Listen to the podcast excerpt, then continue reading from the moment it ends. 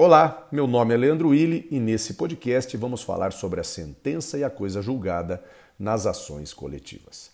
Sentença. No caso de direitos difusos e coletivos, há prioridade pela prestação específica, conforme ditames dos artigos 84 do CDC, 213 do ECA e 83 do Estatuto do Idoso. No caso de direitos individuais homogêneos, a sentença será quase sempre genérica, fixando a existência da obrigação e a responsabilidade das partes. A extensão dos danos sofridos por cada indivíduo ficará a cargo da liquidação individual. Coisa julgada, artigo 103 do CDC. Coisa julgada segundo evento probaciones, incisos 1 e incisos 2. Se aplica aos casos de direitos difusos e coletivos. E nesse caso, importará o fundamento da decisão. Inciso 1 diz o seguinte: a sentença fará coisa julgada erga omnes, exceto se o pedido for julgado improcedente por insuficiência de provas. O inciso segundo, a sentença fará coisa julgada ultra partes, e aí estamos falando de direitos coletivos, mas limitadamente ao grupo, categoria ou classe, salvo improcedência por insuficiência de provas. Inciso primeiro, direitos difusos. Inciso segundo, direitos coletivos em sentido estrito. Ausência ou insuficiência de prova é o que diz tanto o inciso primeiro quanto o inciso segundo. A sentença ela fará coisa julgada, salvo se for julgada improcedente por insuficiência de provas. E nesse caso, existe coisa julgada material ou não existe? Há uma certa divergência. Aqueles que entendem que sim, é, existe a coisa julgada material, mas ela está condicionada à inexistência de prova nova. Não surgindo prova nova, tem-se a coisa julgada material. E há uma outra corrente que diz que não. Não há uh, a ocorrência da coisa julgada material, porque a imutabilidade e a indiscutibilidade próprias da coisa julgada não se fazem presentes.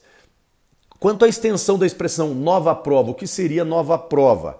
Há quem entenda que é aquela prova superveniente que surge somente após a sentença, e há aqueles que entendam que não é, basta que a prova não tenha sido objeto de apreciação judicial à época, ainda que pré-existente. Esse último entendimento é, com, compactua muito mais com a efetividade da tutela coletiva. E o que acontece no caso da, da sentença que foi que reconheceu a insuficiência de prova? Posteriormente surge uma nova prova. Quem poderá ingressar com uma nova ação? Qualquer legitimado poderá propor outra ação com idêntico fundamento valendo-se de nova prova, inclusive aquele que ingressou ou participou no polo ativo da primeira demanda.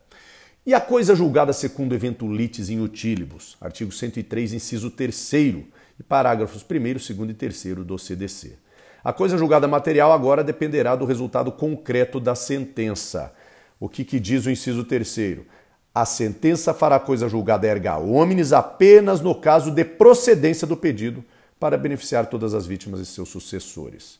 Os titulares individual, portanto, não serão prejudicados em caso de improcedência da ação coletiva. A coisa julgada material coletiva, então, só se opera em utilibus, no caso de procedência. Tem exceções? Sim, temos duas exceções. Artigo 104 do CDC, quando o indivíduo não suspende a sua ação individual em 30 dias, ele toma conhecimento da, do ingresso da ação coletiva, mas não suspende a sua ação individual, então ele ficará sujeito sim à coisa julgada. O artigo 94 do CDC é a segunda exceção, indivíduos que se habilitam como litisconsortes na ação coletiva, ou seja, passam a ingressar, passam a fazer polo, a, a parte do polo ativo, consequentemente ficam também sujeitos à coisa julgada.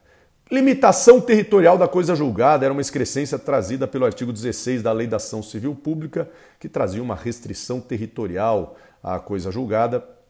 Também artigo 2A da Lei 9494 de 97, que trazia uma restrição específica para as associações de acordo com a extensão territorial. Felizmente, houve o reconhecimento da inconstitucionalidade desse dispositivo, repercussão geral, Supremo Tribunal Federal, tema 1075. Mesmo porque há impossibilidade material de se limitar territorialmente a coisa julgada material. O dispositivo fazia uma confusão entre coisa julgada e competência territorial. E mesmo porque os direitos transindividuais, transindividuais via de regra, é, são direitos indivisíveis. Como é que nós iríamos limitar esses direitos a determinada extensão territorial. Então, o Supremo Tribunal Federal já reconheceu a inconstitucionalidade desse dispositivo, foi um grande avanço. E aí, dessa forma, seguimos é, avançando, tentando e procurando sempre avançar para a efetividade da tutela coletiva. Assim encerramos mais um podcast. Nos encontraremos em uma próxima oportunidade. Bons estudos e um forte abraço a todos.